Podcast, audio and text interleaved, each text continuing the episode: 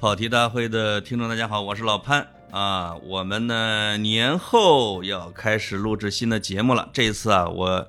邀请了我的一个老朋友，是一位律师。呃，哎，你的艺名应该是哪个名字啊？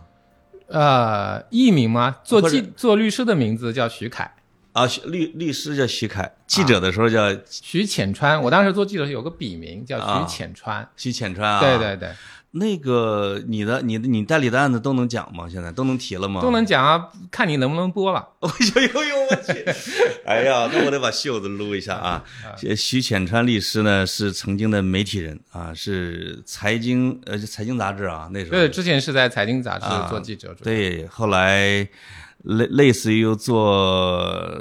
媒体的法律顾问吗？或者是是叫这个专业称呼是吧？做律师吧，同时做一些媒机构媒体的法律顾问。没错，同时呢，也是我们大小米的法律顾问。啊，荣幸荣幸，感谢潘老师给我介绍业务。哦，徐，因为徐显成作为这个这个很有名的、很有影响的律师，做了很很多的案子，是吧？这个有的能提，有的不能提，因为有的还在进行中嘛，要为还是有一些法律规定的。其实我们早主要就是要保护咱们跑题大会这个节目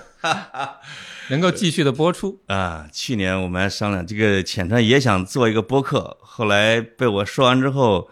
觉得这个麻烦呢，就放弃了。我们今天终于做到这儿，开聊一期，对吧？由头呢，实际上我觉得还是找一个第二十条这个电影，这这叫春节档的一个大热电影，而且还引起了法律界还不小的争议的一个电影。嗯，我们今天的其实主线是聊这个啊，对对对，嗯，为了录呃这个录潘老师这个播客，我昨天专门去看这个电影。啊，这因为这是我第一次录播客啊，所以啊跑题大会的朋友们大家好，潘老师好。这哎个我为了这个做这个准备呢，昨天专门去看了这个电影，真的。我觉得这个电影还挺好的。你们律师啊，真的是太严谨了。我就说不用看啊，搜搜搜索一下相关消息就行。但是浅川太认真了，一定要去看一下，才有发言权啊呃，。对，主要是我觉得别人发的言未必能够符合我的这个呃标准。没错。结果呢，在这个呃聊二十条之前，还又出现一个很热门的一个事，跟你们律师有关的啊，就是贵州的一位女企业家讨工钱的事儿。这叫讨工钱吗？还是他也差不多算讨工钱？程款吧，看着是工程款啊、这个这件事呢，因为它正在进行中啊，就是这个双方都拿出了自己的说法，到底谁是真的谁是假的，这现在还没还没有鉴定，对吧？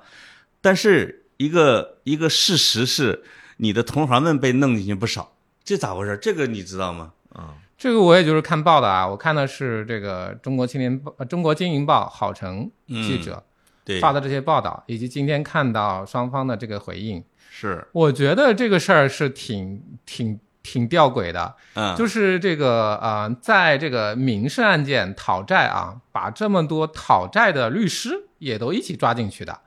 是还其实没有那么多见，是一个比较罕见的事情啊。啊，因为一般来说，民事案件的这个就是作为这个呃债权的这个呃代理人啊，代理律师啊，这个讨债呢，这个就是就算把他当事人抓进去，抓这个律师呢，也不是那么多见。虽然之前也抓过一些律师啊，啊，但是像这个案子这种情况。我感觉还是比较特殊的，所对以所以我觉得这个事情是挺挺恶劣的吧？我现在看起来，对这个事儿，可能可以还以观后续啊。我印象中，律师呢，一般作为代理人呢，肯定不会说去帮着当事人说去网上发个帖子啊，大街上张贴海报这种活儿，因为往往不是说以这种活儿给罪名给寻衅滋事的吗？那律师一般也不会这么干呢，顶多是打官司呗，对吧？他这个好像律师是有在网上发布一些这个关于这个债权嗯，执行方面的问题、啊啊，有在网上发一些视频号啊和微博啊，我、啊。我看着这个今天看了一下材料啊，那这个就就可能就是罗织的所谓的罪名了。对，但是我啊。觉得这个就是、呃，因为每个人，包括律师，包括当事人，他都有言论自由啊，对，他都有上网发帖的权利啊。没错，这个呃呃，如果除非他真的恶意编造了虚假的事实来传播，哎，否则他这个行为应该是受到法律保护的嗯啊。所以呢，现在这个目前为止，呃，起码从政府的通告来看，没有看到说这些律师有严重的这个构成了这个寻衅滋事或者其他的这样一些违法犯罪行为。所以我现在就是我会觉得他这个行为是挺很可疑，哎而且我觉得就是为了他其实就是一种为了阻止人家正讨债啊，为了把这事儿停下来，对才抓的人啊，就是用这种啊、呃很常见的一种方法，就是这个以刑事的手段来插手民经济纠纷，哎尤其是他这个案件的这个债务人就是政府旗下的这些企业。啊，这个更使得他的这个行为的合法性是应当被质疑的。这个案子，我觉得啊，有可能还会继续发酵的，因为这两三年的经济形势，我过年的时候呢，我的同学是做买卖的，他有很多的业务确实是业务的最后的买单人，经常是一些地方政府啊啊，因为他他有一些工程啊什么之类的，转来转去的，但是呢，往往都出现了类似的事情，环境如此嘛，就是没钱了，这是一个是这是一个大背景。是，如果很有钱的话，真的是无所谓，可能就直接花钱把这事儿就给了了啊。没钱了，嗯，这是一个背景。那么，呃，这事儿以后再关注。我们转转到张艺谋这个电影上啊，你你你你觉得你还挺喜欢这个电影是吧？我没不能说挺喜欢的啊啊我觉得如果不是为了跟你聊这播客，我应该不会自己去看的。嗯，但是我觉得就电影本身来说，我我现在先说我的总体，我感觉还可以。啊，对，哎我我我们先从一个电影爱好者的角度可以先聊，啊啊对吧？啊对，我想先问一下潘老师你的感受，就是你看这个电影以后，因为啊你觉得这个电影值得聊一聊，是肯定还是有它值得聊的地方，所以我想听听你的意见先。我因为我听说你你也看了那个叫就是那个贾玲那个叫啥来着？呃，热辣滚烫，啊，热辣滚烫。因为我我我跟我的一个编剧朋友聊这两个电影的时候，他正好我们在聊这个，他说我觉得这样怎么样？我还没看这俩电影呢。他说那热辣滚烫要比二十条好得多。哎，这个就是一个还挺意外的，我的我的我的听到的一种说法。我说为什么呢？他说真诚。就是热辣滚烫，贾玲至少是一个很真诚的拍电影的一个啊，就是很很用心、很真诚。但是呢，张艺谋拍的这个二十条，就为了一个不是很电影的目标目的，对吧？然后又让一群人就像说段子、说网上的各种包袱一样，就像开心麻花一样的，充斥着大量的剧情和内容，最后再来一番很高调的总结。嗯然后其实为了宣传一件事儿，他认为是这张艺谋拍这个电影是很不真诚的，啊、就不高级，是这么的一个。那我去看了这两个，我也去看了啊。这其实《热辣滚烫》这个电影，其实我也挺喜欢的。我不像网上的一些人认为说这个减肥是为了挣钱，或者或者挣钱是为了减肥之类的。我觉得就是一个一个一个一个底层小人物或者一个落魄的人为了自己的人生奋起的这样的一个简单的故我事嘛。觉得减肥能挣到钱多好的一个事儿。像咱俩减肥都是赔钱的，是吧？是，哎，徐浅川减肥二十斤成功，我这一见啊，祝贺你成功啊！我才应该才提前给你打个赌，这样就能挣点钱了。你那你就赢了啊，因为我现在二十五斤的目标才下去五斤。那么二十条呢，我实际上是不太喜欢前边那么多的家长里短的啊，因为说，而且呢，而且我更我认为他更主要的那个人物应该是高叶扮演的那个检察官，吕玲玲那个角色，对就是在以以往的这一类的电影中，或者说国外的电影中，他这样的人格和他的追求，他是应该是个主角儿。你不觉得他有点这个角色，他其实有一点脸谱化吗？就是他非常就是那这个非常单调，就这他这个脸谱啊啊，也是这个电影把它拍成了，给它设计成了脸谱化，因为他是一个次要角色。嗯那么，真正的这坚持这件事的，而且呢，目的很纯良的，是为了法治或者或者是正义啊，或者公正的这样的一个，是他。那么这个雷佳音扮的这个人呢，你会觉得他有各种各样的目的，啊，就是当然是我觉得是为了生活化嘛啊，嗯不让它脸谱化，但他有各种各样的目的。他之前也办了大量的，呃，在正当防卫领域里边的错案啊，就是之前的嘛，对吧？嗯嗯他并不是一个真正的反思，而是说因为自己的孩子的遭遇，因为他之前的当事人的什么命命运啊，很悲惨，一些被动的一种反应。这总之来说，我认为他不太自然啊，他不太自然。啊，这是我自己的，而且基于我对张艺谋的了解，我我我对张艺谋拍这个片子，我有有有我自己的看法。这个我你看，嗯我们可以慢慢展开来，对吧？对我感觉我对这两个角色的感受跟你有一点相反。啊，怎么我？恰恰觉得雷佳音的那个角色他更丰富一些，就是呃他有就是是一个，就是有个人他有很多小心思，他哦去拍领导的马屁，对对吧？他察言观色，他在在各种场合总是想要寻求这个呃脱身之道吧。他他有很多很多的这种啊呃可以说是世故和圆滑的那个东西里面。嗯然后呢，他在这个过程中，他逐渐的被某种就是吕玲玲代表的理想主义的东西吧，嗯一步步唤醒，最后哎做出了一个理想主义的举动。嗯我觉得恰恰这个角色他是更丰富一些的啊啊，就是他可能代表了一个普通人在被唤醒。我我个人理解啊，就是一个普通人嗯嗯，在被良知唤醒的过程里面，就有点像韩国的宋康昊演的那个辩护人那个角色啊，有一开始有为了自己的对对发钱，就为了发财，没错没错啊，在这个过程中呢，啊还被人认为很俗对对啊，后来受到了教育，最后就冲在了前面。对对对，宋个过程康昊那个角色，呃，有一点类似，就是他一开始做律师就为了挣钱嘛，他啊做那些就是一些当时在韩国做一些工商登记的一个角色一些工作吧，对，非非比较挣钱，后来慢慢挣钱，后来是因为见到邻居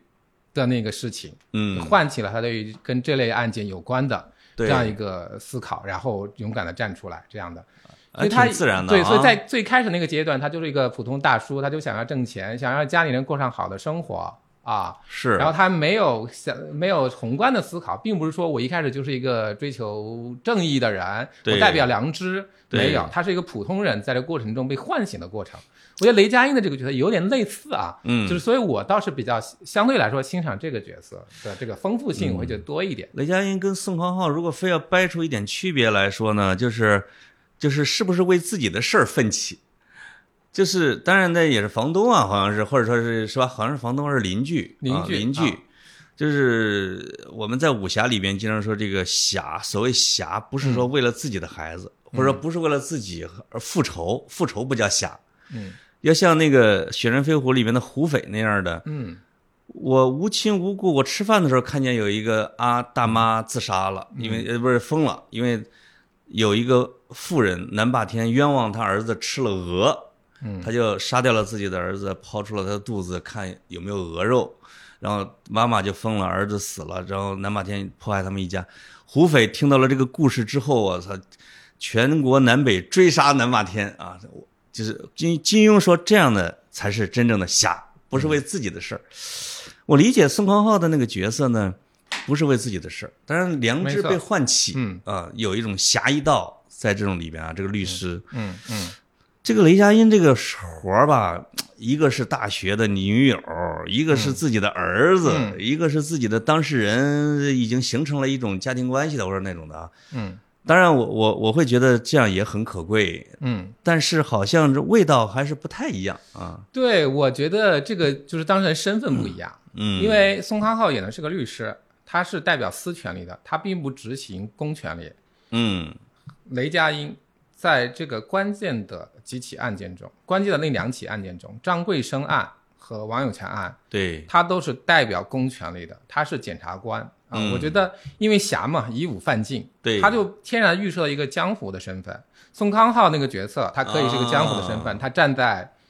高墙的对立面对，啊，站在鸡蛋这一边，站在高墙对立面。高明还是高强？哎，高墙，我说的高墙和鸡蛋，就是村上、哦村上春树说的这个。墙的对立面，对对对，啊什么？如果高墙和鸡蛋，我永远选择站在鸡蛋这一面，就是没错这个。嗯宋康昊那个角色呢，就是说站在高墙的对立面啊。但是呢，雷佳音这个角色，因为他这个东西呢是为了宣传某种这个检查理雷念的，佳音就是强，他对他代表了某种 某种公权力所构建的秩序，对所以他就没有那个侠的感觉，因为侠是以武犯禁啊。是是他代表的就是禁啊，就是来禁止别人做事情的那个那个那个力量。侠如果想呃公权力，如果是侠的话，就成宋江了，就是本来抓进去了，哎，这人我给你放了，啊，所以我觉得这个可能有点不一样，不一样啊，身份不一样，这一点我特别认同你。对那么呃，高叶扮演的那个姑娘呢，你会你会觉得为什么会脸谱化？我觉得，因为她就是说一直在，就是一一一直追求公平正义嘛，就是她其实一直说就是要，因为她角色的一个设计的很重要的点就是，他从一开始就完全相信那个案件的被告人王永强所说的话，王永强就是他就要帮王永强去找证据，去找到那个呃车上有没有这把刀啊，来核实他的这个。呃，这个叫呃嫌疑人的这个供述，有王永强王永强这个案件的嫌疑人，对，这个呃呃，就是他一直，然后一直就相信这个呃王永强是呃处在这样一个呃这个过程里面，就是就是王永强说的是实话，要帮他找证据。这个说实话就是是不太像我们现实生活见到检察官的，其实他非常像一个、呃，可能就是一个律师，就是好像是王永强辩护律师有可能有这个思路，但是我啊现实中很难想到一个检察官来指控王永强的检察官。就是在没有见到任何证据的情况下，就如此的要对抗整个他所代表的这个工作，对来矢矢志不渝的来帮他找这把刀。我觉得这个这个有一点匪夷所思，而且显得有点轴是吧？啊，就是就是他这个角色没有一个丰富性，就是为什么这个呃呃，就是他没有生活中的那一面啊啊，就是一个有血有肉的人，他可能在生活中有各种各样的考虑，对吧？对这个里面雷佳音他就是有这样一个一个设计在里面的，但是吕宁的这个角色他就过于的呃，就是被设计为某种呃某种理念的代表，所以导致他的角色没有这个丰富性。哎，确实是这样的话，就有点不生动是吧？对，就是我我是觉得没有那个力量能够特别打动我啊，嗯因为我对于某种就是啊被设计出来代表某种理念的这种人物这种角色，我就有一种嗯。天然的警惕，因为因为我觉得很多很多的是这个嗯呃呃，我认为很多恶行都是被视为这个呃理念的这种化身嗯来、来来作为那的。刚才你提到了一个，就是说不，这个高叶这个他做的事情不应该是他的身份做出来的，是吧？就有一点，我感觉我知道有一点不。太像。那么这这里啊面就有一个非常重要的一个科普问题啊，嗯就是说检察官到底干嘛的？检察官跟法院跟跟警察这三角关系，在我们的法律体系里边是怎么各司其职，又怎么互相影响制约的呢？就是在一个典型的刑事案件里面，啊就是公检法啊，这个就是公安机关，这是一个典型的刑事案件啊。这个公安机关是侦查机关，它就是负责侦查啊，负责这个收集证据啊，负责这个呃将当事人采取一些强制措施。然后呢对，他呃初步认为这个案件构成刑事犯罪的话，他会送送交给检察院，就把他形成的这一整套案卷交给检察院。这时候检察院就接手，检察院会指派一个承办检察官，在这个案件中就是吕玲玲的一开始的角色。对，呃，公安机关把这个王永强案的证据收集完之后，认为可以，他会写一个东西叫起诉意见书，啊，连同的案卷嗯啊移交给检察院。这个检察院它这是这个功能叫审查起诉，对，就说要审查这个案件够不够向法院起诉的标准。那么这时候公安机呃这个检察院呢就有几种考呃处理了。对第，一种情况呢，就是说，哦，我认为够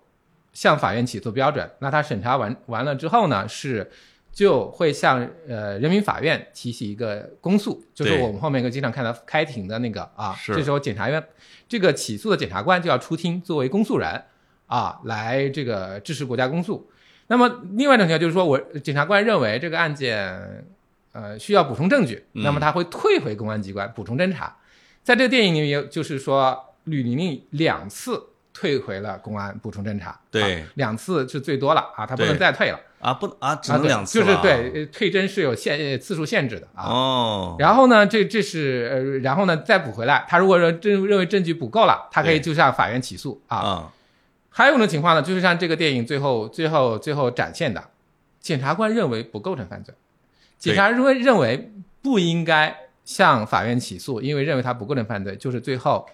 这个呃雷佳音扮演的韩明所做出的决定。他说哦啊，我认为这个这个案件不构成犯罪，对，不起诉，他就会做出一个不起诉的决定。所以法那这个院案件就在不会在这里边就没出现，是吧对对电对影里是吧？因为他决定不起诉以后，那么这个案子就停在了审查起诉这个阶段，就不会再往后走了。哦，啊那那么公安机关能抗诉吗？你不起诉，我认为他有罪啊。在这个环节，公安机关如果检察院已经做出了不起诉决定，公安机关是没有办法去改变这个。哦，是没有办法啊啊哦当然，不是说做不起诉决定的案子就真的一点可能性都没有。对呀因为比如说，如果发现了新的关键证据，哦理论上来说还是可以提起的，只是说在大部分的这个情况下，那做出不起的决定，这个案件就结束了。那谁来监督检察院呢？来保证它公正？谁来监督检察院？本来在这个司法的设计里面呢，主要的监督机关其实就是检察院。检察院是法律监督机关，就检察院可以监督公安和法院的。对，啊那么，当然我们国家还有另外一个这个就是国家监察委，国家监察委呢哦可以监督所有的这个公务，就是国家公职人员吧。哦，这个也是一种啊是吧啊？也是他们对，嗯所以这个呃这个呃监督体系呢，就是在这个呃刑事一个一个典型的刑事案件里面呢，检察院检察机关做一个监督的这个角色的是啊。所以他们之间其实公检法并不是一个三权分立、互相监督的关系，是吧？呃，理论上来说，可能它就首先它肯定不是三权分立啊。啊，三权分立就是是立法、司法和司行政法的三系统三权分立啊。对对对，我们国家我我说司法系统里边的三权分立不允许啊提这个了。但啊是就是它是一个呃，如果是讲刑事程序的话，它就是在刑事刑事的这个程序里面呢，啊，它就有一个呃相互配合和相互制约。对啊，对对对，它既有相互配合的一面，理论上来说也有相互制约的那一面。这里面就是说。检察院可以认为你做的案子是不可，就是在这个这个呃电影就很典型。我认为你这个案子不应该按照刑事案件处理，它是正当防卫，所以不构成犯罪。是所以就是这个明显跟电影里面这个公安机关的这个意见是不一样的。啊，这个电影里面电影里面的这个李队，他显然就觉得你就赶紧起诉得了，你非要折腾我们，对吧？他要完成一件案子嘛，对对对啊嗯，就是呃，所以在这个一个典型的刑事案件里面，其实主要是检察机关呢来做这个监督的工作的。哦，啊，然后这个制约呢，他们呃里其实这个这个电影讲的就是这个制约，但现实中其实可能啊，啊，呃，现实中可能还是配合的多，就是呃公公安侦查，呃检察院这个审查，对，然后起诉到法院，法院的审判，很多案子呢，它其实配合的多，制约的少。哦，当然，整个的流程是为了保证法律的更加公正，对吧？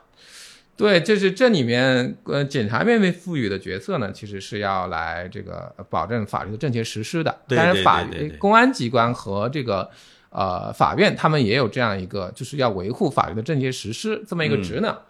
那么这个电影里边，他争论的焦点第二十条，这到底是个啥内容啊？第二十二条就是他最后不都大屏幕上写在大屏幕上了嘛？就关于正当防卫的这个、这个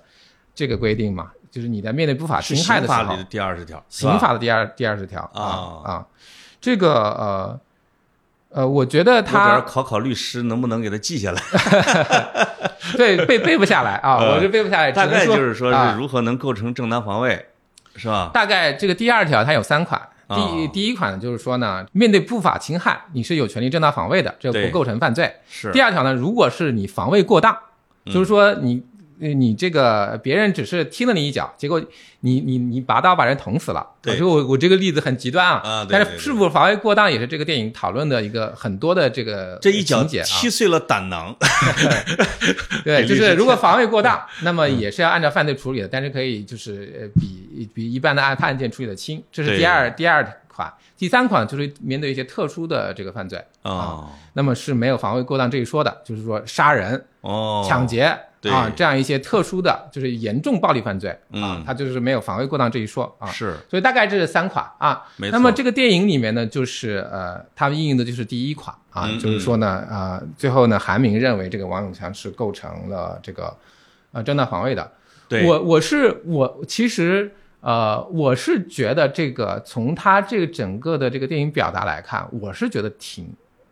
呃，我觉得这个东西挺好的，就是啊。我看的过程中里面，我会觉得啊，这个这个呃呃检察官的某一些这个挣扎，尤其是他在面对先例，就是他说啊，你看我收集这么多案子，之前这个案子是这么判的，这个案子也是这么判的，这个案子也这么判的，对，先例都是这么判的，你叫我怎么办？嗯，我觉得这种东西是很是是我是很有共鸣的，因为、哦。呃，从这个法律工作角度来讲，呃，虽然我们是一个大陆法系国家对，啊、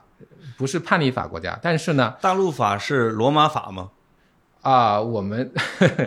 就是大陆法系的渊源当然包含罗马法，只是我们这个呃呃大陆法系呢，就是我们有我们一整套的这个立法规则，对。这个是比较接近于这个呃欧洲大陆像法国、德国的这种立法标对，立法这个呃体系的嗯，啊，而不是像英美那种判例法。但是呢，在呃同样的，其实是大陆法系国家啊，像我们这样的一个法律体系里面，有没有先例还是很重要的。哦，那么如果说所有的案子都是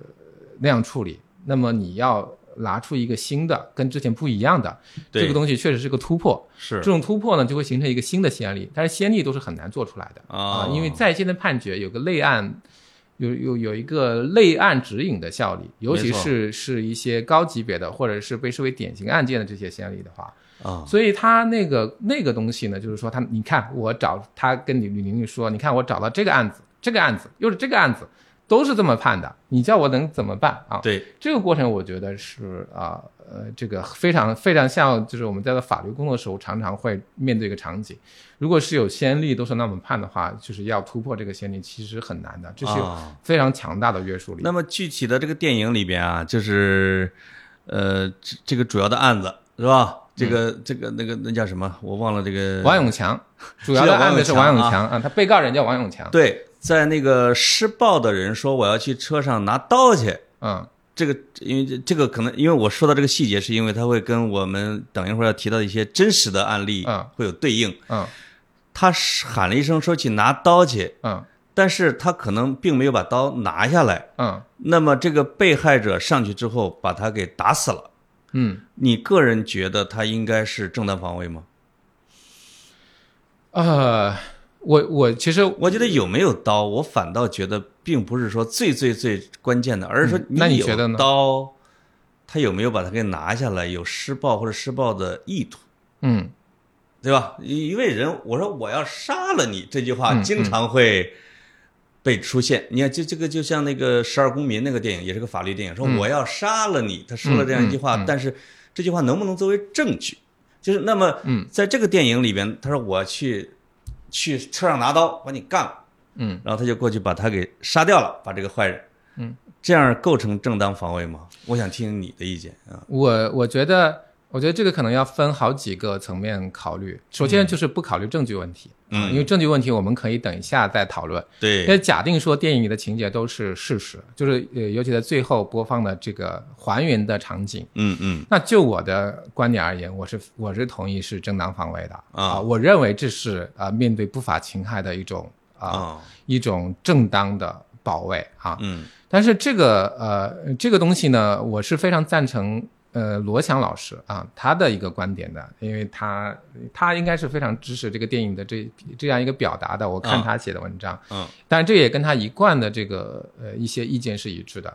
就是这个不法侵害它的开始和结束并不是那么明确啊。尤其是这个这个呃过程里面，他等于说事先是遭受了非法拘禁，对，他的妻子遭受了强奸，对，然后他又遭受了一个生命的威胁啊，就就我就证据不考虑啊，就啊假装的全都是真的，在这种情况下，那么他是面临了一个非常严重的不法侵害的。嗯。那我这时候我认为他那个呃去制止对方实施这种不法侵害，去甚至甚至最后这个电影实行的是这个这个不法侵害人就死掉了啊我认为都是一种正当防卫。对对，然后我觉我就是从我的从我的看来，这个这个是对于一种呃呃，这个跟法律的功能有关系。就是法律的功能呢，这个呃，我觉得啊，就像这类案件，它是应该可提呃提供到法律的很重要的功能之一，就是一种预期。这种预期是什么呢？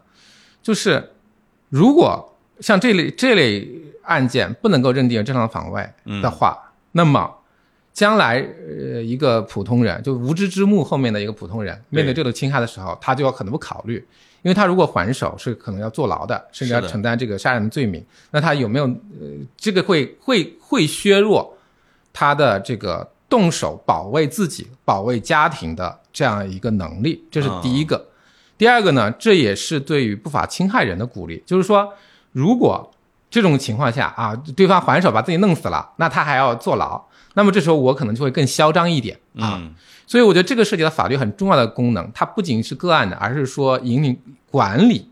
公民的预期。啊如果我这时候认定这种情况是是正当防卫，那第一个呢，这个以后这种侵害，它是呃，这个不法侵害人他是要这个要考虑更多，就是人家把我真杀了都不一定要承担法律责任。然后呢，我在保卫自己的时候，一个普通公民在在维护自己的时候，啊、或者见见义勇为的时候，也更有底气一点，知道说这时候自己可能是受法律保护的。我觉得这种预期是非常重要的。然后我觉得我刚才说这个电影，我认为好啊，最好的地方就在这里了。啊他向人们，他通过这么一个呃全国性的，而且它上春节档啊，哦这个这么一个东西，像人们其实比非常强有力的发出这个预期。然后我觉我认为这个预期是非常对的啊。嗯然后我觉得这个就是我觉得这这个整个电影最好的部分。刚才你说的那个预期啊，就像电影里边雷佳音在最后陈词的时候说到了一个叫恐惧，是不是有呃一回事儿？比如说，因为就是你是不是去拿刀是一、是一个方面，另外一个被害人内心里边的心理感受也是一个非常重要的一个方面嘛，就是他非常恐惧，对对对。你，威胁要杀了我，那我认为你真的要杀了我，那它我必须得自卫是关于防卫心态的一个判断，就是说他的恐惧，这个是完全站在这个嗯这个案件的嫌疑人没错啊、这个角度来考虑，就是说他是不是充满了恐惧，所以他认为对方是要拿刀来下来。那这个就是其实是如果在证据层面可能有很多的这个不一样讨论，我们现在就不考虑证据问题的话，那这个这个论述我觉得是成立的啊。是的啊啊，我看这个电影啊，我还有个很大的感受，其实我的重点呢并不在检察官，哦，而是在那对夫妇，就是王永强和郝秀萍这对夫妇哇塞，你这名字记得都太准了啊。对，毕竟是昨晚刚看的呀，再一个 带着任务去看的电影。啊是的，是的啊。啊，就是王永强、郝春、郝秀萍这对夫妇，是我在这个整个电影印象最深刻的。嗯。因为因为其实他们两个在我看来，就代表了某种就是非非常常见的人类处境。这个处境就是被侮辱的与被损害的。哦，就是他电影描绘的一个场景，其实就是说这对夫妇，这个男的被像狗一样拴在门口，是的，他的妻子在屋内被强奸啊，这两个人同时遭遇了极大的被侮辱与被损害。那么这种被侮辱与被损害，我觉得是呃人非常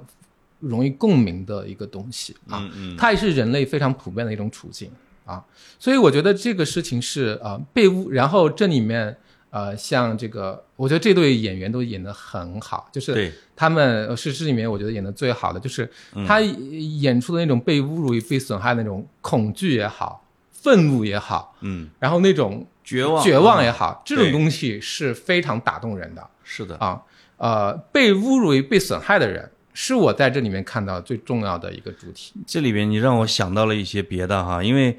我我感觉咱们国家这个法律往往会注重你的实际犯罪行为。嗯。那么有一次我看到一个案子，是美国判的，是中国的留学生在美国是高中生吧，好像什么是侮辱了另外的中国的留学生，嗯。高中生，结果呢，就是被美国法院给判了极其重的罪，就恨不得要到无期的那种的，因为他们的理由是精神的侮辱和伤害，甚至要比你的肉体的伤害要更严重。对吧？就是我，就是那些施害人的家长不太理解，我们不不就是拿烟头烫或者什么之类的，就这类的吗？嗯嗯这个就让我想到了，我有时候会愤愤不平的，就是说我认同你的观点，嗯就是如果这个人可能被打的不那么狠，但是他被侮辱的那么狠，那么这个罪行难道不应该更重吗？是吧？这里面就牵扯到一个案子了，就是余欢案。嗯余欢案就是正好我们引到了刚才你提到的一个话题，就是判例以及说正当防卫是一步一步实现的啊。嗯嗯你比如最早的邓玉娇案，这个这这我们我们媒体媒体都长期关注的非常重大的事情，那可能，那我就是我的前前同事代理的。我先简洁的问你一下，邓玉娇是不是正当防卫？哎呀，我觉得我们我我我对这个案件研究没有那么深，可能不能够特别、啊，严谨了。特别准确的回答这个问题。是啊啊，但是后来他的结果是因为是以他有类似于精神残疾就免于起诉嘛，但是实行了一个中国式的啊啊啊双方都给台阶儿，嗯，我不判，嗯但是你有罪，是属于这种的啊。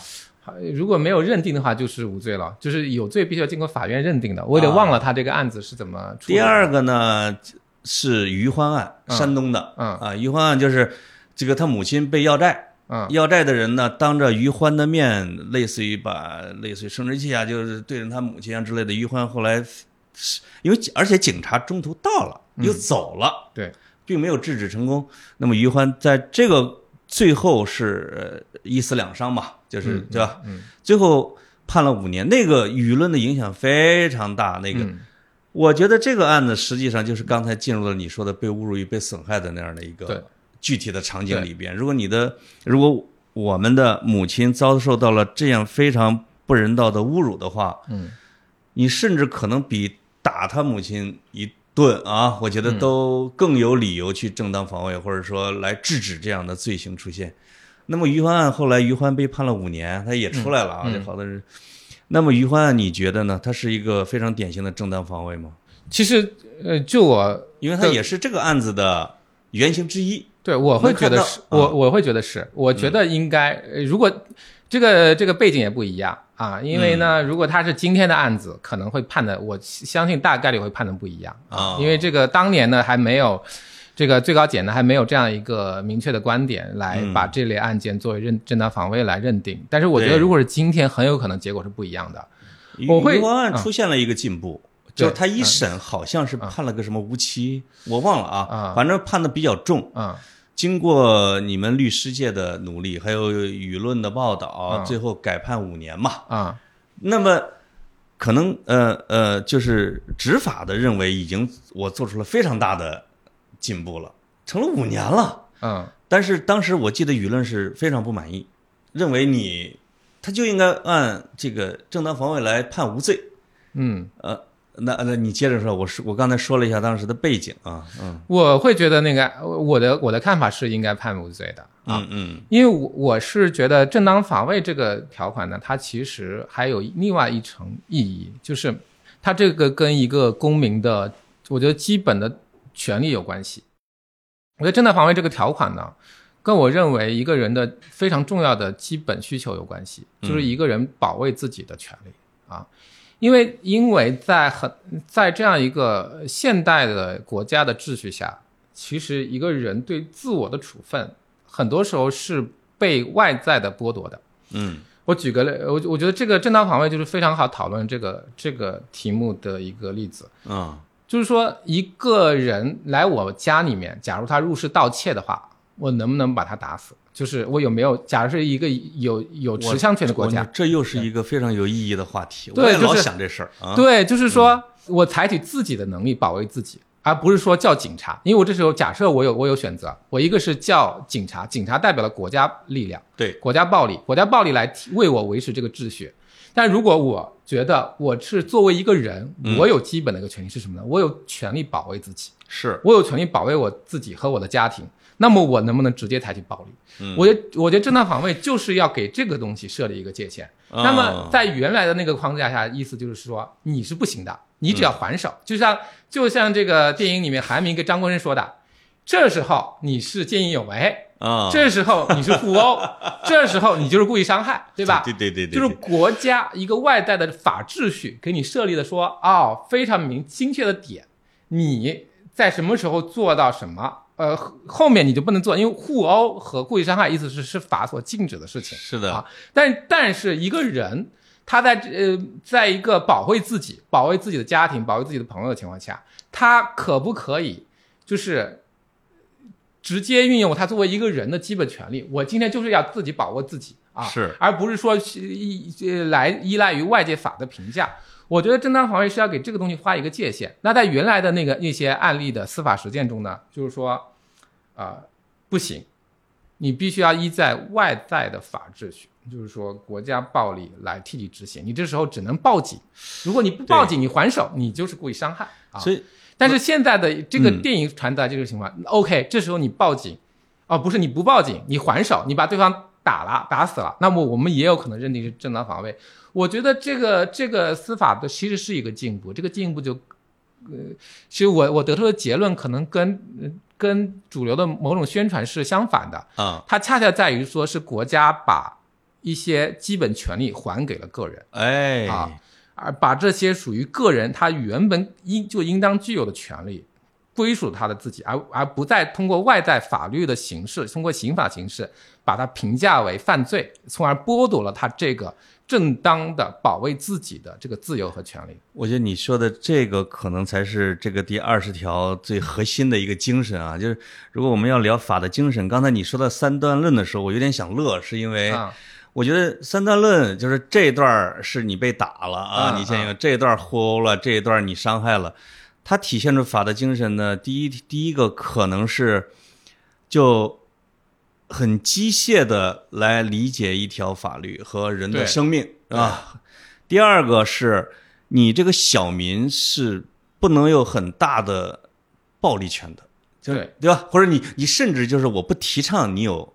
动手的权利的。是。啊，你你一切要有人为你撑腰，你是一个小民啊这样的一种精神在里边。刚才你提到那个，嗯，权力的下放，下放到个人，我觉得这一点，我觉得是一种归还，就是说不是说啊不是你给我的，啊。而且这本来就是我有的，只是说在某一些时刻下，哈，我被剥夺了这个权利，我认为是一种归还，啊、是是对个人自由的归还。我觉得“归还”这个词用的好。嗯然后你刚才讲的那个过程，我就想到，其实它就是一个法网很密的过程，它密到说我可以评价你每一个动作，你这一拳就是见义勇为，你下一拳就是互殴，你再下一拳你就是故意伤害。是他把你每个动作都非常细的通过他的那种方式去评价了一种外在的。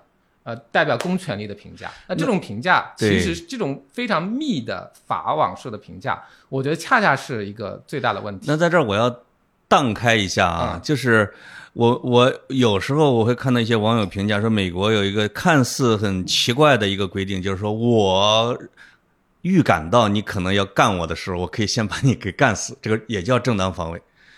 就是说你没有对我，但是你可能有掏枪的举动，或者说你把你的手可能会深入到了你的枪匣子里面或者什么之类的时候，或者你进入我的院子的时候，我认为你可能要伤害我，那么我可以提前正当防卫。这个是一种这个人权利过度伸张的一种表现吗？这个因为我对美国的这种案子还不是特别了解，所以啊我 没有办法不只能不评价，啊对吧？只对对对能不评价对对啊，这可能是我看美国电影看太多了。我啊感我感觉可能可能是呃这个可能就是要非常个案的讨论的。是我觉得，而且美国这种案子可能还是同时它跟持枪权有非常大的关系啊这种伤害了往往是跟这个没错，跟跟使用枪支，因为枪支很容易剥夺人的生命。因为你的手往衣服里边一伸出来，一抬手就就干掉了。那跟我们国家不一样。这对对，因为我们国家啊也没有枪，就是个人他再怎么反抗，他也顶多拿那个拿个自己家里的刀。你说这个很有道理。啊啊就是我们本来的这个怎么说呢？呃，可以用于自我保卫的工具，就是处在一种限制的条件下。没错如果你进一步说，我还非常细致的区分我每一条动作，那我自我保卫的能力就更弱了。啊是的啊那这个我们进入到了他另外一个原型案件了啊，啊就是这啊这个这个永强同志的第这这个案子，我们要感谢一个黑社会大哥，叫昆山龙哥。这个也是一个被媒体非常广泛报道、舆论很很响的那个上海昆山龙哥案。一涂着一身的纹身的光头的那个号称黑道大哥的，也未必是啊，可能也是个小毛贼。他在酒驾晚上的时候撞上了门槛上面，撞翻了一个厨师的自行车，嗯他就下来打那个厨师。那个厨师是一个退伍军人啊之类的，就在刚刚饭店下夜班儿。这个昆山龙哥呢，就就呃那个那个厨师反抗了一下。这个昆山龙哥因为他醉醉醺醺的啊，他就说：“哟，你还敢反抗啊？这我不得砍了你！”他就去他的那个二手破宝马上面拿把他的大砍刀拿了下来，嗯直接砍这个厨师。在砍的过程中，他也没拿稳，掉地上了。这个厨师就拿起刀把他反杀。当时是有一个叫嗯 反杀案，嗯而这个案子当时是被正式的判了正当防卫。嗯，而且他当然这个厨师先被控制起来，然后判了正当防卫，全国人民好像都长出了一口气。嗯你看这个里边上车拿刀，刚才我提的这样的一个细节啊，嗯就是我看电影的案子的时候，我发现他跟这个案子也有一定的参照嗯，啊。对他最后他好好像最后字幕里面有打出来，他就是有参照这几个案子，就就是有写到你说的这个昆山的这个对对对对对，这个感觉好像是我们国内正经的判出了一个正当防卫的这样一个案例啊。我不是说呃就影响比较大的那个对啊对对，而且做出那个判例的那个类似于，我不知道是检察官还是法官还是什么之类的，总之是好像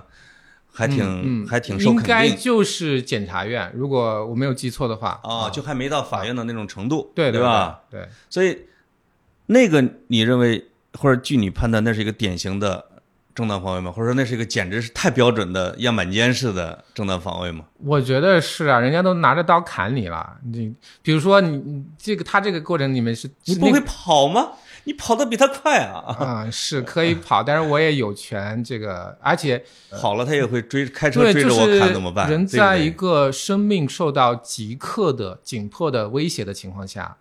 那其实你的选择是非常有限的，就必须要凭借本能去反应。是就好像这个时候我不是是去思考，我这时候如果我跑，我的跑得比他快，没有没有可能？啊我思考，我如果我抢刀，我能不能抢到他的刀？我的体力跟他这个相比要怎么样？因为在那个 这样一个情境里面，你很难去思考，你只没错能凭借本能去做事情，嗯嗯，你凭借本能去保护自己。没问题是这种你凭借本能，当然他也可以跑，不是说他就必须不能跑。他如果跑了，这个事情不也是对吧？他也能保护了自己嘛。是的，但他如果说没有跑，就是抓起刀反杀了，那我觉得也是他应当被尊重的权利，就是说这是他本来就应当有的权利。是的，是的，是的啊。嗯所以，那么这个电影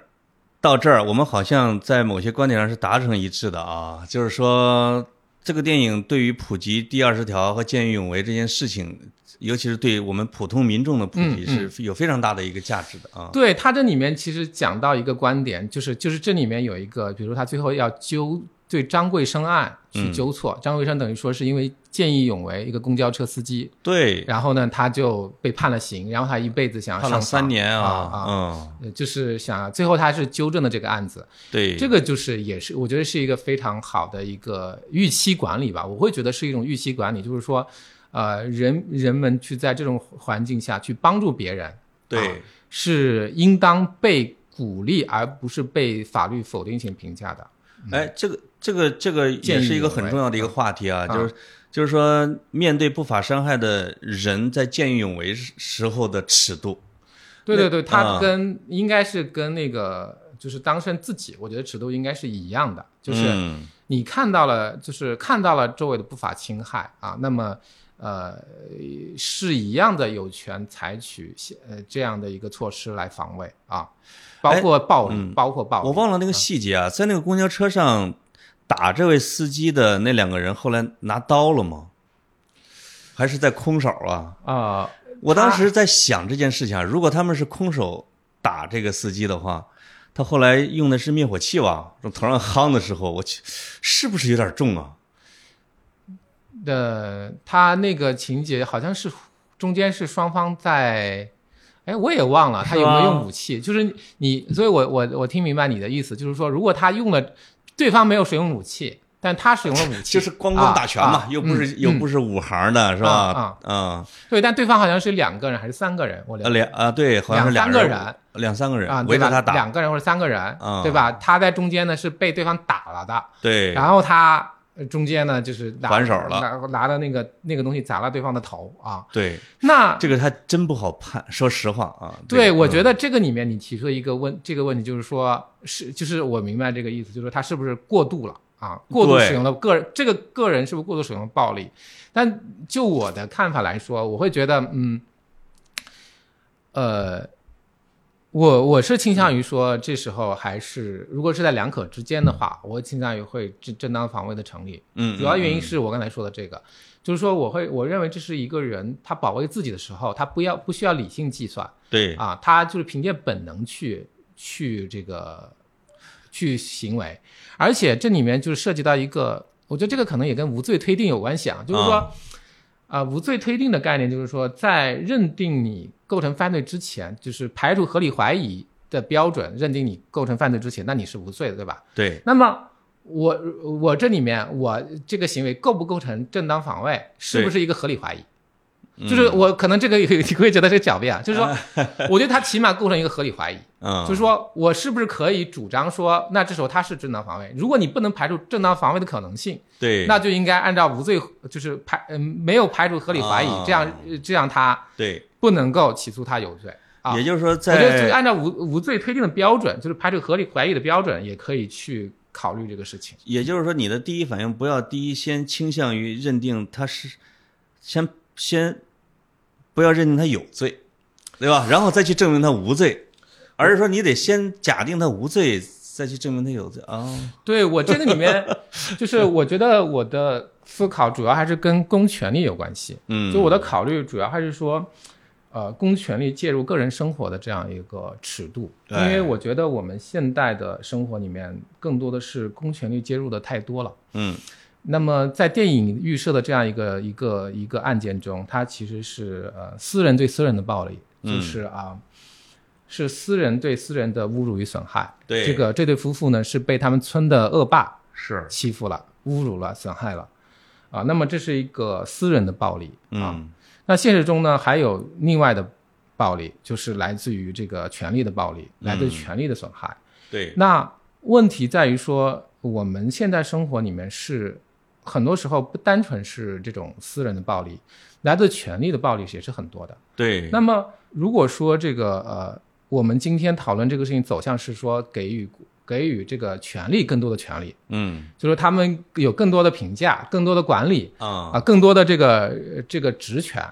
那我觉得可能是一种怎么说？它不是一个根本性的解决方法。嗯嗯，我觉得根本的解决方法就是被侮辱的人、被损害的人，他们所期待的公平正义，不应该是某种嗯公权力的化身，不应该是某种嗯就是化身为公平正义的这么一个公权力代表，而是而应该是他们被归还到给他们自己的、给他们本人的这样一个自由 OK 啊，以及他们个人之间的这种平等。我觉得这种归还是更重要的。虽然我没太听明白，但是我觉得你说的很厉害。哎呀，哎呀，呃，我关于这个、啊啊这个正当防卫，还有最后的一个疑问啊就是说这个，因为我们看到大量的说互相劝诫啊，说他打你的时候你不能还手，你一还手就成了互殴了。嗯他打你的时候你赶紧躺下来啊，也就是逼着很多人都成了影帝，你打我就倒这种的。那么在我们前面说的都是面对生命遭到了重大威胁的时候的嗯正当防卫，嗯那么在于街头没有生命危险，但是你无缘无故打我一耳光，或者你那么踹我，或者你你有可能越打我越狠的时候，嗯，我能还手吗？我觉得，这个怎么适用正当防卫，是吗？哎，我觉得这个可能是一个，其实电影里面也没有回答这个问题。本来原来它会大量的出现在老百姓的日常生活里边。啊这个还是很难界定。其实，呃，韩明的儿子那个案子，嗯本质上就是这样一个问题。啊，对，在一个校园霸霸凌的环境里面，嗯，是不是跑了就可以，还是对方打了你你就还手？因为韩明的儿子能不能还手？啊这个这里边有一个牵扯到国民性的问题，就是你到底要培养一个什么样的孩子人格对对对，啊？我觉得这个呢，如果是这种呃，就是呃，像这种普通的，不是没有带着剥夺生命意图的，或者没有拿武器的，嗯，制造一个重大的危险的这么一个场景，别人打你一拳，你能不能还手？别人打你一耳光，你能不能还手？啊，那我觉得这个呢，确实在现实中呢，可能是非常难以处理的。我原则上来说，因为正当防卫，它是说你是要制止不法侵害。对，啊，那如果说，比如说我今天打你一耳光，我就不打你了，我打了你，我就跑到一边了，你你可可不可以冲过来再打我一耳光？因为你打我一耳光，可能就是你想报复嘛，对吧？嗯是一种报复，就是说你打了我，我想还手，这个是一种报复，而不是说来制止我的打一耳耳光，被啊害人一定会觉得你你马上还会再打我的。对，就是所以这里面就是是其实现实中是非常难以确定的。他哦，我觉得这个可能也不能单纯从法律条文上得到答案。我觉得法律条文能给我们答案是非常就是最低限度的答案。呃，嗯用罗翔老师来话呃的话来说，就是最法律是最低限度的道德啊。，对，就是它其实最终能够处理的是非常少数的呃进入到司法程序的那些案子。嗯嗯，那在现实中，很多场景它是灰色的，对，它很有可能都不一定会经过司法程序，因为如果他报，如果你刚才描述那个场景，双方互打耳光，如果报警了，对吧？可能是公安处理一下，很可能没有报警，没有报警呢，那就处在一个未经司法处理的一个一个一个局面里面。是的，如果报警了，公安处理，公安很有可能也是调解。如果是双方互相都动手的话，他可能也只能够按照双方互殴来处理，他也很难是按照其他的这个方法来。我为什么问这个？问题呢？是因为我碰到过，我跟人互互打耳光吗汶川大地震的时候呢，啊零八年的时候啊，就不是互打，是被打呀。这个呃凌晨两三点，我们在报社做完版，去小胡同去吃烧烤的时候，旁边就有一对儿一桌纹身的啊，嗯有一些可能小口角，扑过来逮着我们一顿打啊，打了我一个朋友，然后他被他被围殴的时候，我想冲过去把他给捞出来。嗯就先是鼻梁上被打了一拳，然后我再一次试图冲过去的时候，被用圆凳那个面直接砸到了我的脑袋上啊！那个圆凳碎了，因为当时我运了一下气，我想不要打到天灵盖，还要打到我的脑门，可能能顶住，我就一仰头就打打碎了，然后那帮人就跑了，我们就去二百米外的派出所报警，警察说的第一句话是：“你们是流氓打架是吧？” 我们俩就是冤枉啊！这是看长相来做出的判断。我长得还行啊，就是而且我们一下手都没来得及还呢，啊啊啊全部都是被打全程被动挨打，警察还问你是不是？我以为被打了半夜，啊但是啊可能加起来也就是三十秒，可能是走整个过程。呃呃呃，那警察就是这么的处理方法，说现在你们去旁边普仁医院去做脑部 CT，既然你们俩脑子都被打了，嗯看脑部有没有出血。如果脑部出血，我们就发通缉令，啊，嗯抓这帮人。如果没有出血，自己滚回家 睡觉去吧。完了，这个最后我们做了个 CT，脑子没出血，那我们就只能乖乖的就回家了啊。如果是现在的话，嗯嗯我不一定接受这样的结果呀。啊，对，那如果现在呢？你希望是如何？我现在觉得我躺地上就不能动了，我讹他，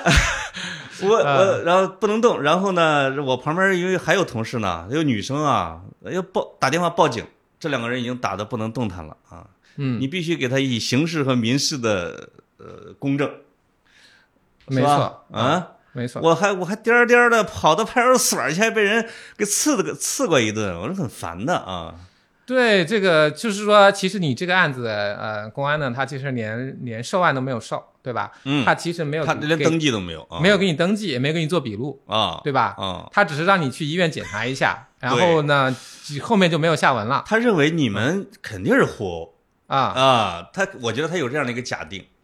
或者说他这这里面其实有一个现实的东西，就是他其实是一种话术，他尽量让你这个事情不走正正正当程序，因为他看你觉得你没有特受太大的伤害啊，不是那种，所以他就是尽量不走正式程序，就你这个事情他都没有作为一个报过警的事件来处理，他就省事儿，对，他就没有这个案子。因为我们没打幺幺零，派出所就在旁边，而且我们是凌晨四点去的，他觉得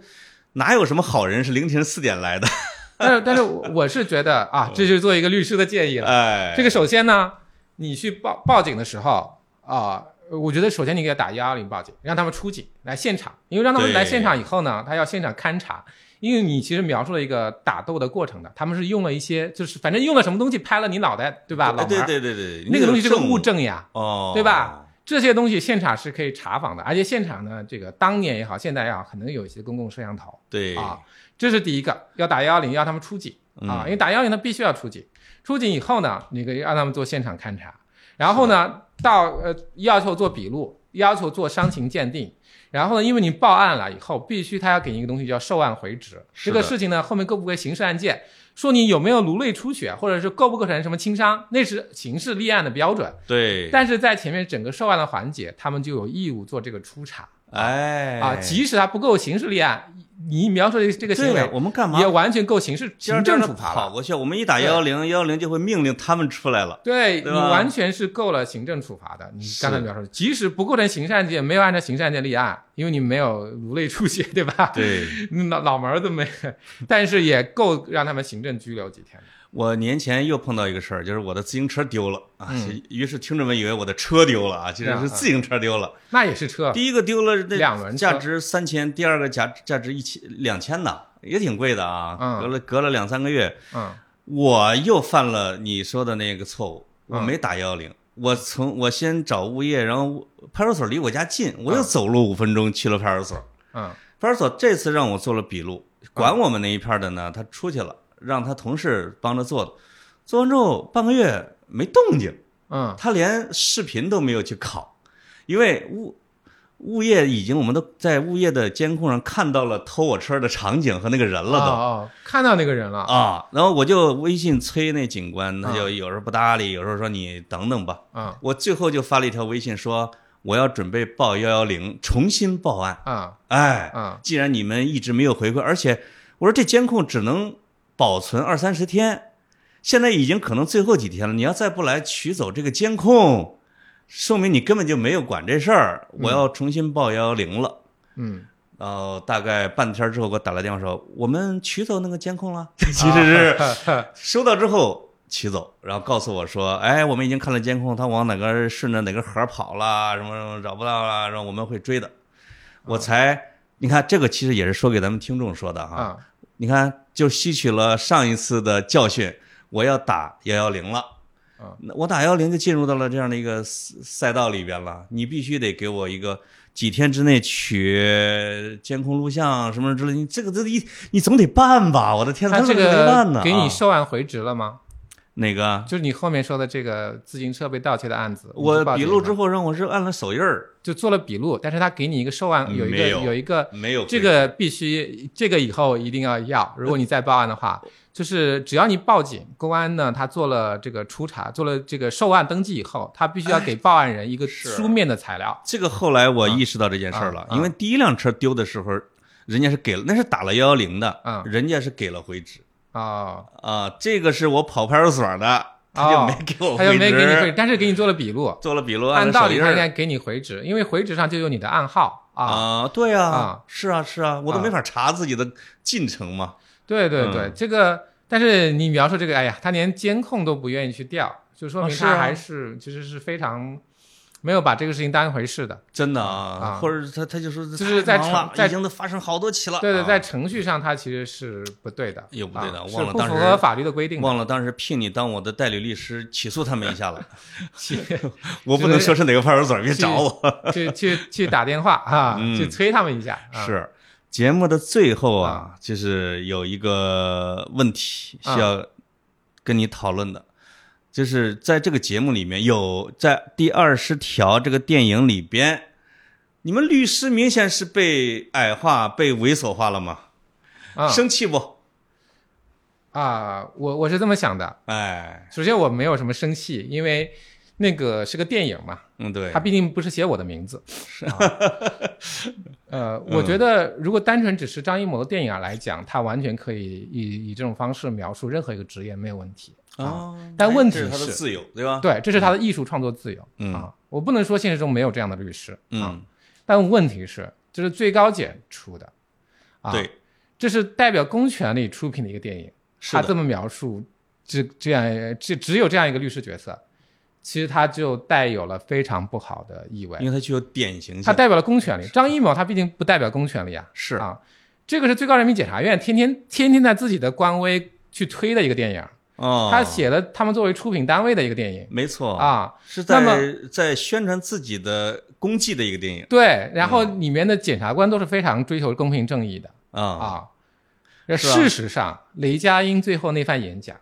根本就不像一个检察官说的，实际上更像是王永强的辩护律师说的。是啊，对，啊，王永强辩护律师，如果他有辩护律师的话，会在法庭上慷慨陈词，说王永强怎么构成正当防卫，是的，然后就是呃这个无论是法律还是情理啊，然后从历史讲一番，他非那个演讲完全是一个辩护词，那是个辩护词，你说他根本就不像是检察官做出的一个演讲。但即便如此，我也认为这是某种艺术创作自由，也可以说是忍接受。但是他 你被自己的框子框住了，都不敢为同行伸冤了。不会，我我我觉，因为我是支持表达自由的，啊就是表呃艺术自由、表达自由，在我这里是很重要的。所以即使如此，我认为他们都是这样一个自由。嗯，问题是，他以最高检出品的电影去这么一个强有强力的对比，我觉得这个就非常的就属可能属于滥用公权力的一个问题对，啊。然后，因为因为我很难想象啊，比如说呃，中华全国律师协会出一个电影，是律师都特别正义，特别呃这个为当事人的努力嗯，啊，特别公平，代表了这个光明，代表了理念啊。然后呢，检察官特别恶劣，特别不懂法，特别不讲法，还特别想搞勾兑嗯，啊，或者是然后法官也都特别的这个懒散，对，呃，这个或者是呃做很多违法乱纪的行为。没错。如果中华全国律师协会拍这么一个电影，然后公映，如果说这个检察院的人和法院的人没有意见，我觉得那就 OK，这是一个很公平的市场，大家都来搞这个事情。但我觉得我描述的场景是永远不可能出现的是啊，因为 所以现在这个场景就是非常不公平。主要的原因是它代表了公权力，它就不应该这么一边倒的描绘我律师终于逼。着你说出了心里话，啊、这这个跟近些年来 律师的呃逐渐被弱势化、被矮化这个大环境，可能是不是有一定的关系？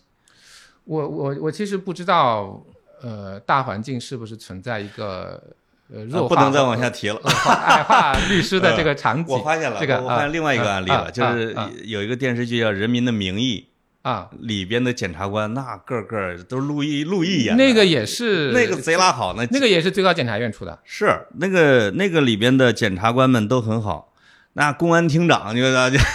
那个也是最高检出的。哇塞，啊连公安厅长都是坏蛋，我发现也挺有意思。你就坐着看他们就这个劲儿吧啊，对，就是嗯哎，这个不知道是能说说多少啊，就是嗯，作为就是代理人。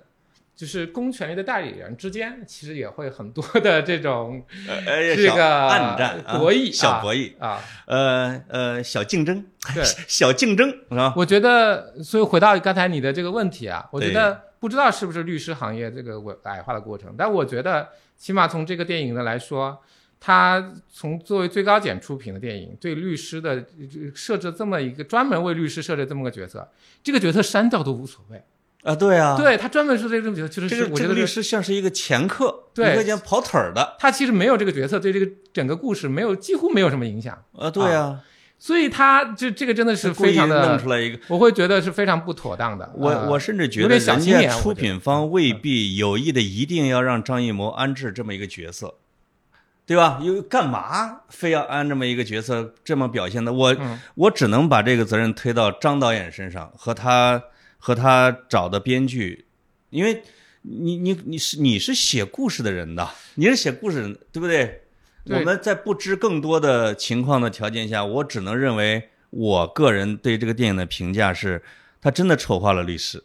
他做一个非常具有典型意义的指导意义的电影，你把律师置于这样的一个角色，而且有人冒领了律师的功劳。我们都知道，这些年来我前面举的这些例子里边的法律的进步，当然跟公权力的努力有关系。我觉得更大的努力和功劳来自于你们律师界和我们媒体界共同的推动。这个我我不能代表律师界啊，哎，这个啊，但是我非常赞同你刚才的看法嗯，啊是的，是的，是啊的，嗯。如果他不是最高检出品的，他这样设置我是觉得接受的。他是最高检出品的，我觉得是不能接受的。那就得骂。嗯，我觉得是应当批评最高检的。没错，没错啊，不应该这样。跑题大会的听众啊，就关于第二十条，我跟浅川我们啊，大概能就聊到这儿。但实际上，徐浅川是一个非常有故事的人。首先，他是一个当了很多年记者的，是吧？老法制记者啊，肯定是不是说代理，当然是报道的案子和这个新闻事件是非常多的。我们老记者讲故事专栏未来会邀请浅川讲一讲他当记者的时候的故事，是吧？另外啊谢谢潘老师，我好好准备一下。不用准备，不要一准备就不生动了。另外一个是啊，浅川还是很多挺重要的案子的代理律师，包括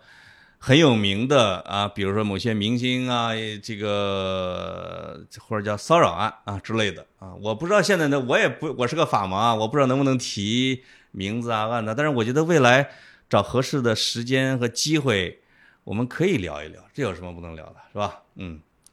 好呀，好呀，我这个。呃，这些案子里面呢，我主要是代理，呃，怎么说？有有有两类的这个当事人吧，嗯，一类是这个受害者，啊，受害人、被害人的这个去主张权利，对。第二类呢是表达者，就是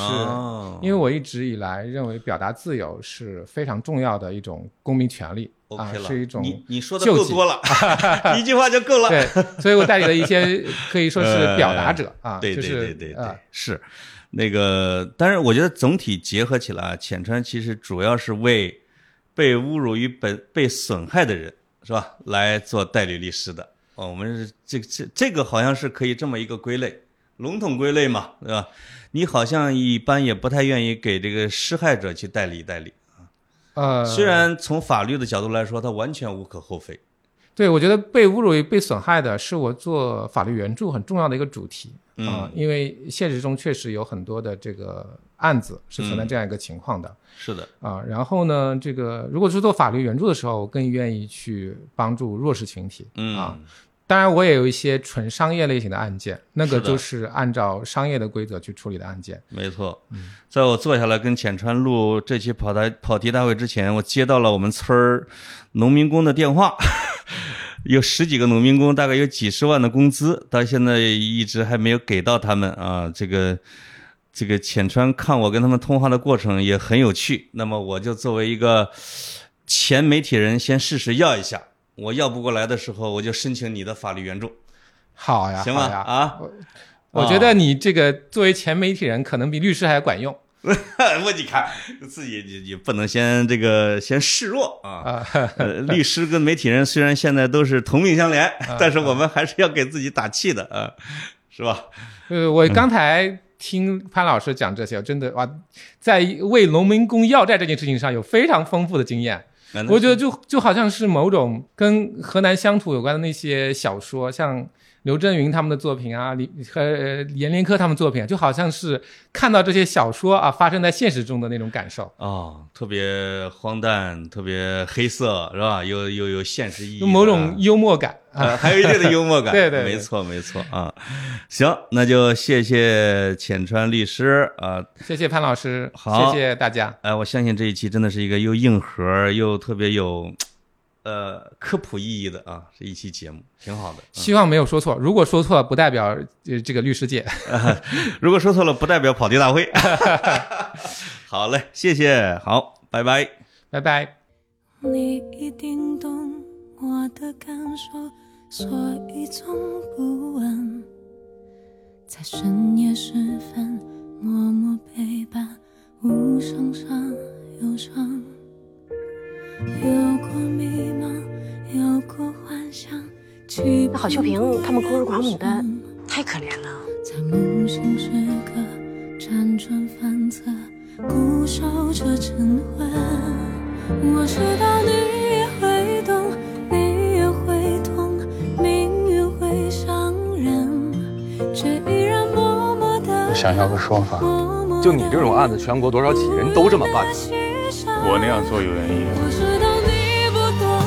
阻止流氓犯罪。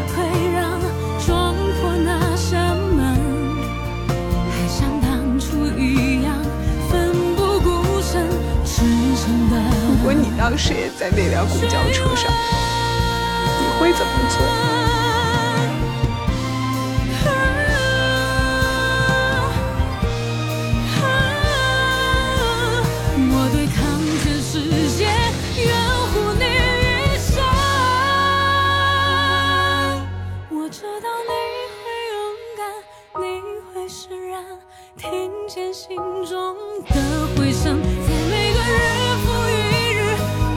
发什么呀？